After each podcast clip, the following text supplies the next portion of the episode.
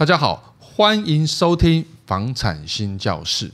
我们这一集的节目都会放在富比斯的官网、IG 还有 FB 哦，记得关注我们哦。天哪，我们今天请到了又是一个大美女，而且呢。他是在一个外商公司，所以他非常多海外租屋或买房的经验哦。买房我不敢讲啦，因为他也没跟我讲说他买房子到底买在上海还是北京哇，新加坡我不知道。我们也我们来挖他的底好了。那我们现在欢迎我们妮妮。嗨，大家好，我是 Marilyn，可以叫我妮妮。我之前是住在上海、北京，然后呃亚洲区居多，像菲律宾、呃马来西亚、哎马新加坡对也有。对，所以不要挖太多秘密，是吗？所以说真的，你在上海、北京有买房子了吗？无可奉告，不好挖，不好挖，遇到对手了，天哪！其实我我我觉得一个蛮好奇的是，第一个是。其实，在大陆或上海、北京那边，他们的专业专业名词跟我们其实差很多。嗯、比如说，他讲的我们的中古屋叫做二手房嘛，嗯、那房市叫楼市，预售屋叫期房。嗯、那你刚过去的时候，你不会觉得有点资讯上的落差，根本就不知道现在现在是什么房型，然后这个名字怎么判别吗？会刚开始会有点不习惯，比如说他们讲平米是米，不是像我们的平，对吧？所以换算起来，第一个换算起来是会有落差的，所以就是要稍微看一下。这是第一个，这个要花多久时间才能适应？嗯、呃，多看几间房你就适应了。真的假的？对对对，因为我当初觉得。讲平米的时候，讲实在，我还以为是小米，你知道吗？吃的那个小米，小米，真的，真的，真的。那什么原因？因为我知道你在外商公司上班，是什么原因让你有机会到国外？像我们讲的上海或北京，甚至其他的国家。上海是因为那时候我是在读书啦，我是去上海读书的，然后北京是实习，所以有。十年了，几年？不小心透露年纪，有应该有十年哦。十年，所以是 很久之前嘛。对 对，就是学生的时候。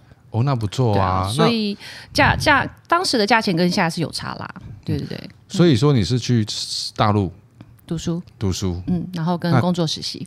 那这个家里一定很有钱。对，所以所以才有办法国国外念书这样，像我们就没有，我们就是土生土长，然后在台湾长大这样，用功，然后去考上国立大学这样，然后替爸妈省学费。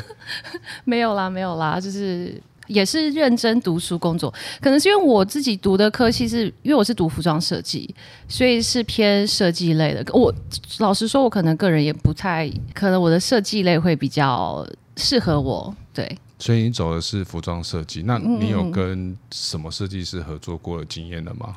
嗯，没有，没有那么厉害啦。就是我之前是接一些定做的服装，服装定做比较多。哦，是哦，嗯、所以你可以从一个一件设计，然后开始打版，我可以打版，然后裁剪裁跟缝纫。哦就是从无中生有变成一套衣服这样子，那你就可以自创自己的品牌啦。台湾又很难，台湾有难度啊，因为其实台湾成本算蛮高的，然后再加上制造制作费还有手工费，所以呃，可能那个报价人家会觉得是天价，所以与其这样，还不如去买。嗯直接是买成衣这样子，所以其实竞争还还蛮大的。嗯，对。那你在大陆那边过去的时候，其实你有遇到什么？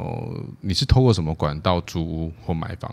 那时候因为是学生，所以学校有推荐一些网站，或者是他们就直接推荐一些中介了。嗯、因为那个中介对那学校那一区算是熟悉的，所以他就直接那时候还其实还没有微信，就是没有还没有还没有微信哦。那时候其实还没有微信，但是差不多。啦，连那时候连 iPhone 都还没有出哎、欸，我那时候读书的时候，第一年 iPhone 才刚出，就是那个时候，嗯，对，还蛮对，所以这是真的有点时间年代感嘛，对对对，所以都靠那大陆那边有什么什么中介，像我们台湾的台湾台湾还是中信啊这些吗？其实我有点不太记得了，因为是学校配合的，所以可能学校就有固定配合的中介。那那时候我也没有想太多，我就是想说，既然跟学校配合，那应该是有可信度的。毕竟学生都会透过这个中介租房，那那个中介也都是介绍附近的房子给我们认识。因为上海其实交通冬天很冷，然后我们就是用走路上学或者是骑脚踏车，所以原则上都会住在走路距离为为主。你刚才说是透过学校的中介，还是学校学校有跟中介配合啦？应该是这样说。那那是台湾的台湾的中介，还是大陆那边当地的当地的中介？当地的中介。那为什么？嗯，那为什么学校跟大陆那边有有合作？是因为你们是那个所谓的姐妹学校吗？应该是推荐啦。哦，就可能中介公司跟学校合作吧。我是这样子想的，也、嗯、没有想太多啦。反正有介绍我租到附近的房子，我就 OK 了。那你这这几年有没有遇到什么跟台湾比较不一样的地方？房价的变化吗？嗯，当时其实租房真的很便宜，就是一个小的套房，两千人民币，大概大概大概几几平方米？就一个房，就是一个套房，然后有一个小厨房跟厕所。嗯。哦，几方平方米？五平、六平的左右啊？对，就是一个套房的那个大小。嗯嗯，一般这样租到两千人民币，那时候很便宜啊，现在不可能了啦。对啊，而且那时候是真的在市中心虹桥区，对啊，虹桥区很久了啦，现在涨涨涨翻了吧？那时候应该应该物价上涨很多。对，那如果我那学校这边会有中介费的产生吗？有学校这边哦，我讲的是学校哦。对学校是没有中介费，但是对中介的话，当然有中介费。那怎么算？中介费那时候是半年的呃半个月，对不起，半个月的租金要付给中介。之前我、嗯、我们我们公司其实也有一个那个上海嫁来台湾的，嗯、我就问他说：“哎、欸，那这个中介费怎么算？”他也是说大概零点五个月或一个月，嗯、但是他觉得很。他他讲的一个故事，我觉得蛮蛮妙的啦。嗯、啊，这个这个是这个模式是讲是，他也是透过中介去找房子，可是他的概念是他是租给那个中介公司，嗯，所以他的租金是跟中介公司收的。好像是这样，因为我租房子，我从来没有看过房东、欸，哎，我只要有任何问题，啊、我都是跟中介接联络什么的。对啊，真的、哦，那这个就跟台湾不太一样了。对，然后那个中介公司呢，可能再加一点点钱，然后再去租给那个房客。嗯、我觉得有这个可能诶、欸。对啊，因为中介也想赚钱嘛，所以他应该是会哄抬一些价格的。我觉得，而且其实像我自己生活在大陆，嗯、我我有感受到他们其实对于杀价这种事情蛮蛮特别的，就是。你可以杀很多，像我都是对半砍再对半砍，真的我没有开玩笑，真的我跟你讲要怎么演呢？你就是他，你先对半砍再对半砍，然后你跟他说哦太贵了，然后他会再跟你说那便宜一点，但是他通常便宜都是可能降个一点点而已，然后你就要很帅气的这样转头 就走，然后他会再叫你回来，他说哎、欸、好啦好啦，然后他就把你叫回来，然后说嗯、啊、那可以吗？通常会再比一半一半的再高一点点，就是、这样可以成交，对，大概百分可以砍百分之六十。啊、这么多，这个这个在台湾可能做不太到。各位大概努力砍九九折吧，九五折就会硬了。对啊，那租那你在租房子有你当初透过总结，那现在是不是在网络上？像我们现在网络很发达了嘛，你可以透过一些 app 啊，像我们在台湾这边可能会大部分会透过五九一嘛，或是一些一些免费的平台去。那大陆那边他们都会怎么做？那边有一些平台，呃，其实后来我有陪一个姐妹去上海找房子，嗯、然后她也是上一些网贝壳还是什么安居，反正就是这样上一些网站 po 一些讯息，然后就会无很多很多人加你的微信，然后你就会收到很多讯息，很多房子，很多照片，很多就是一直发给你，然后你就挑你喜欢的去看，这样子。那这样子风险应该很大。嗯我觉得要看呢、欸，就是我的建议是，因为我看，我觉得我看房经验蛮蛮丰富的。嗯、你就是安排在附近那一区，然后一口气看完，然后时间你看一个房子大概三十到四十分钟了不起，然后就是排排一下，尽量排在中午到下午的时间，天黑后就不要再看房了，因为天黑后有时候你看那个房子啊，它的窗户。你看不到它那个窗户的采光是怎么样。你晚上看你以为 OK，可是其实白天它搞不好那个地方采光不好，所以白天看房。然后如果你确定那个房子你很喜欢的话，就是晚上再看一次。所以你会看两次？我会看两次。如果我喜欢的话，那会不会有遇到照片骗人的那个骗？有，你知道我有一次我在北京，嗯、因为上海我住过，我也住过北京。我有一次在北京的经验印象很深刻，因为其实北京很大，然后所以它其实交通很很遥远。那通常比较偏远，像那种四五环以外的，它其实房子会再大一点点，或房况会好一点点。所以他就是有有骗我说。哦，这个是三环内，然后怎么样？什么时候给你照片啊？什么的小区很棒啊？什么的，然后结果搭车搭了两个小时都还没有到，我整个气到爆！哎，你知道那时候，因为我年纪很小，那时候是大学生，我以为我要被载去卖掉，我超怕。后来我就说，真的不行，我真的没办法了，这是我真的我要，所以房子没看到，真的真的太可怕了，我真的是赶快。赶快想办法回市区。如如果照你这样讲的话，那一定会遇到一些色房东啊。嗯，没有哎、欸，遇到那种会偷窥的那种。你不要看我现在这样，其实我平常很严谨的，我就是不会开什么玩笑，或者是我会，因为我我自己从大学开始我就自己住，所以我是蛮防卫心蛮重的。虽然现在感觉起来是可以说笑，可是办公的时候我还是很严肃的。对。穿很穿很多包很紧。我印象中，我印象中，我对那个大陆那边的的租房的经验不是很很好啦。嗯。因为当然，但这是我个人的想法，就是说，我们常常常常在大陆去，可能人生地不熟嘛。嗯。那第一个，我们就会怕被被骗。嗯。可能像我就有可能人财两失。对。对。哎、欸，这个什么状况啊？然后最重要不是还有还有可能还有一个是。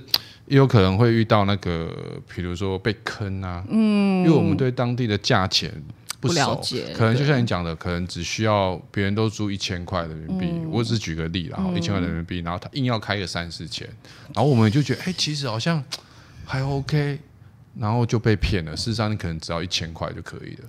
这真的是跟你的经验值成长有关系，就是、嗯、对你要真的多了解，你要多看，然后多杀价，因为其实他们就算真的有杀，一定会杀到一个底线，可是你一定要就是稍稍挑战那个底底线，看到他们好像真的到哪里就不行，然后多看房，因为多看房你就可以比价，然后到最后你大概可以知道大概房市的价格大概落在哪里。那如果通过当地有人，当地有人当然很你觉得怎么样？加分啊，很加分哦。当地有人的，你说当地有人推荐你吗？对啊，就是他带着，就像导游，你知道吗？他带着我们说：“哎、嗯欸，我就觉得这个地方不错啊，你可以住在这里啊。”如果是有人的话，当然可信度会再高一点，而且他有人毕竟住在当地，他也可以告诉你大概的价位会落在哪里，跟当、嗯、当时的平均价位。平均价位对对对，就是这一个区域的住房平均价位。嗯、那目前在上海那边，我们举上海好了，嗯，就是上海那边比较热门的。会是在哪个区域？静安，静安价钱应该是最高的。那、啊、如果比较低的嘞？那你可能要到遥远的地方吧。现在，嗯，东浦东那边价位价位其实也很高，很高尤其是、哦、浦东对，对浦东靠近浦浦西那个地方，因为那个 view 很好，然后浦东又很高级。那我想问一下，你去上海的那个那个时候，嗯，有去夜店吗？有啊，我我们分享一下夜店的，我们没去过夜店啊，我们对这块比较好奇，在夜店是这样咚子咚子咚子这样吗？哎、欸，我讲夜店，我可能真的会暴露我的年纪耶。没关系，你分享一下现在最夯的夜店是什么，然后怎么玩法？那时候吗？都好，因为那时候因为我住在虹桥区，因为我学校在虹桥，那时候钱柜刚在那边开，然后有复兴公园，复兴公园里面有三家夜店，一家是我最喜欢的官邸。官邸是台湾人过去开的，嗯，他真的很好玩。他其实夜店跟台湾夜店差不多啦，嗯，呃，也就是喝酒啊，有跳舞啊，然后 DJ 啊，然后因为那个毕竟是台湾人开的，所以那个 开灯的歌是我爱台美。哦，台湾人开，所以放比较比较 local local 的歌曲，就哇，好开心哦！对，就是真的很开心，对对对。那那会不会有一些咸猪手的状况发生？咸猪手哪里都有啦，真的假的？对，多会有那种多少都有阔阔少吗？就是来妹子，我跟你说，这一局这瓶酒我开了。他不会开一瓶，他会开很多。真的吗？对，但是就朋友啦，因为我觉得我自己是像我刚刚说，我防备心蛮重的嘛。然后，但是我交友，我是先确定这个人好像可以跟他当朋友，我才会。怎么确定？在那个这么暗的这个夜店里面，有时候连五官都看不清楚，然后加上大家喝一喝，然后眼睛都盲了，这样就不会一一下子就跟他很熟吧？就是还是会会先聊天，了解这个人，就是看他就是脑袋里想什么东西，会不会就是真的只是朝色色的方向发展，哦、还是可能还是有，对不对？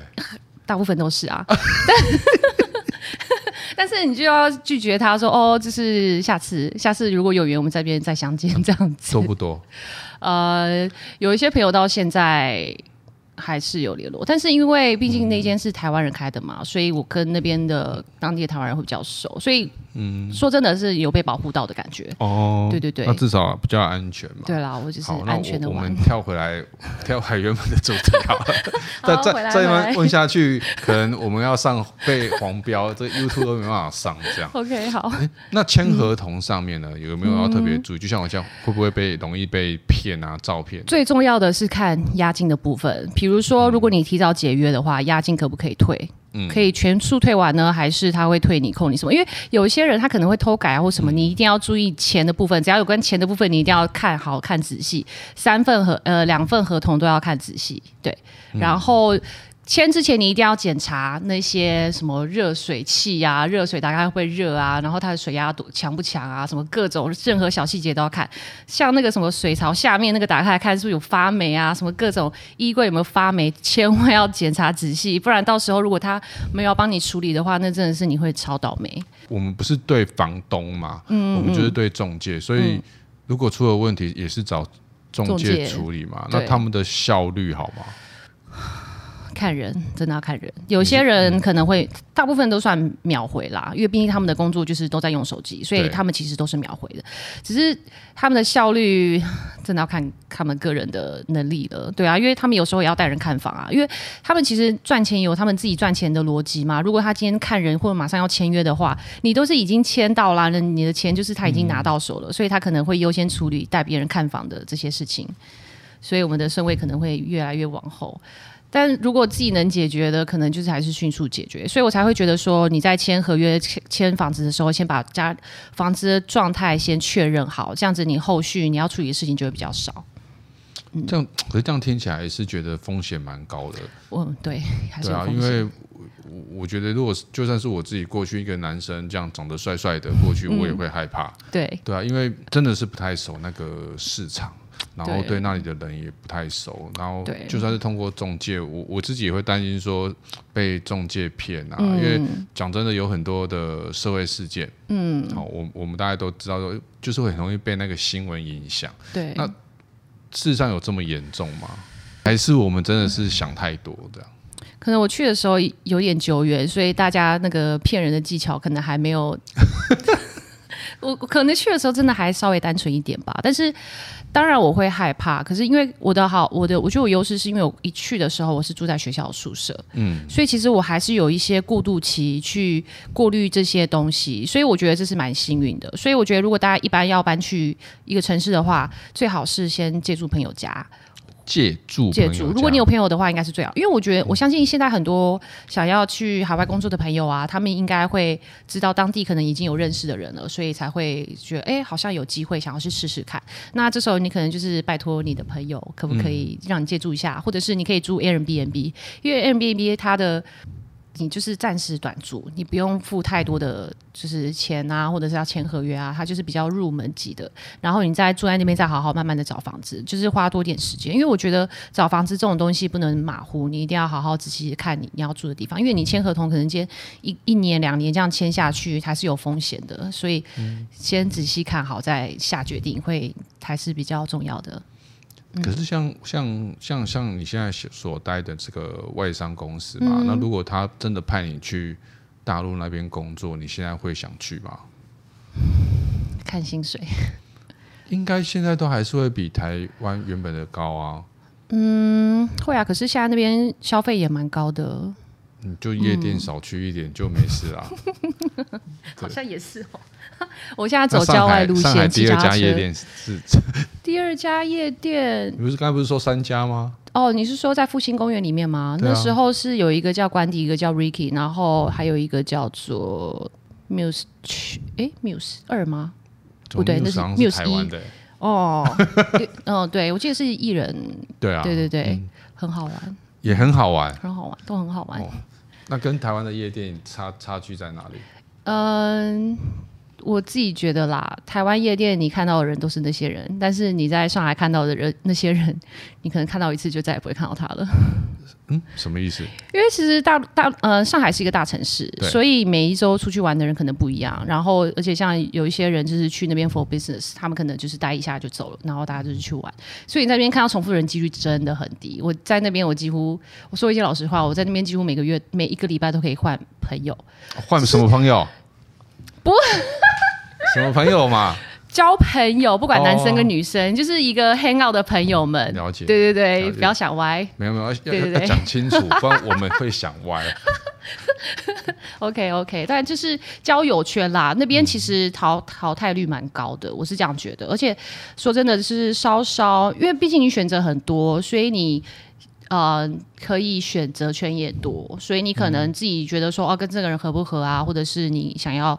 换一些朋友啊，什么之类的。对，所以你是呃学生的时候曾经过去，嗯，讲错不是曾经了哈，就是学生的时候有因为学校的关系到上海那边去、嗯、呃读书，对，读书。然后事后我再到那边工作。呃，我在北京有实习，也是服装相关的公司。嗯、对，那北京跟上海会很雷同吗？不一样哎、欸，我觉得光人的个性就不一样了。嗯，嗯，那北京的租屋的状况哎。租屋的状况哦，嗯，我觉得不太一样的地方是，他们距离都还蛮远的，因为北京真的地真的比较大，真的大很多，嗯、交通时间都是一个小时起跳，而且北京很塞车，嗯、所以屋况其实我个人觉得差不多，只是交通会是一个大考量。嗯，那为什么不选择比较新的大楼？哎，因为我我其实我也去过。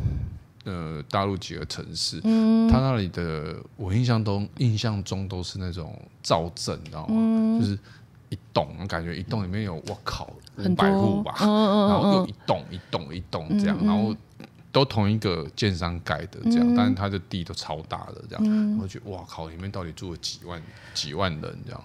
可是像这种，如果发生什么突发状况，那个撤撤离也是一个很可怕的事。什么什么叫突突发？突发状况可能比如说遇到什么火灾啊，然后一突然很多人要撤离，我觉得那个状况很可怕。如果说很多户的状况之下吧，我想问题就在这里哦。嗯，我我记得我印象去的时候，它一栋对不对？那一栋还没什么人住。嗯，很奇，就不知道是不是社区太大，你知道吗？嗯、就是觉得哎，奇怪，每次点灯率都很差、啊。哦，空屋率太高。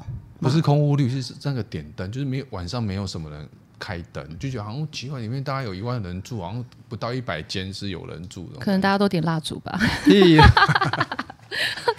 对，那种就是觉得说好像大陆很很很地大，然后人说多嘛。嗯、可是我们去我去那边住了几天，我都觉得好像没有没有很多，没有很遇到很多人。那他们可能。好几个房子，然后轮流住吧。我觉得不是，是我觉得是因为那某可能我在市郊吧，那个地方还没发展起来。哦，嗯，那有，这是我自己想的啦。就是说，我觉得那里的人啊，或者说觉得路都太很大一条，然后空空空荡荡的，对，空荡荡的家这样，可能不是在你刚才所讲的很市中心有夜店那边。对对对对。然后，可是我觉得房子还蛮新的啊。嗯，对。只是说它的建材。部分没有，我自己觉得没有很好，我自己感觉啊，就觉得好像随时会塌下来这样。嗯、就对啊，我我觉得其实任何国家也都有偷工减料的状况啦，所以真的是要看建商的良心。但是大陆可以一、嗯、一天盖好一个房子，对，有有有耳闻，对啊，这可是他们应该可能原就是。我觉得应该是他们的想法吧，就是告诉他们你们要干嘛就是要干嘛，不会给他们有一些空间去想一些其他的东西，所以就是很自私的要规定他们说，你们就是要这个、嗯、这个时间之内完工，然后这样子。应该嗯，那你到大陆那边去的时候，你会觉得一个人，然后很多事情都要自己做嘛？因为不会公司或是其他的资源一定不会 support 你嘛。嗯、就是很多人都是一个人冲去外商公司上班，然后一个人就这样转到了大陆去，然后就好像很孤单。会不会想在当地交一个男朋友这样？呃，还是你不止一个？呃，你说同时吗？每周每周换，每周换。没有那么夸张啦，毕竟我还是我是一个慢熟的人，所以我可能了解熟悉一个人需要很长，需要多一点时间。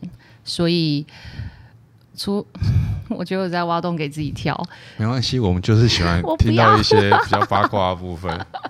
你要你要知道什么？好、啊，有啦，有有，不不不当地有这样的我觉得比较好。有些事情我们要我们要学那个，请加入。会员频道，好，那我们今天很谢谢妮妮来上我们节目啦，也告诉我们一些上海、北京的一些租屋的有趣的事情，这样，嗯、那谢谢你喽，谢谢，好，拜拜，拜拜。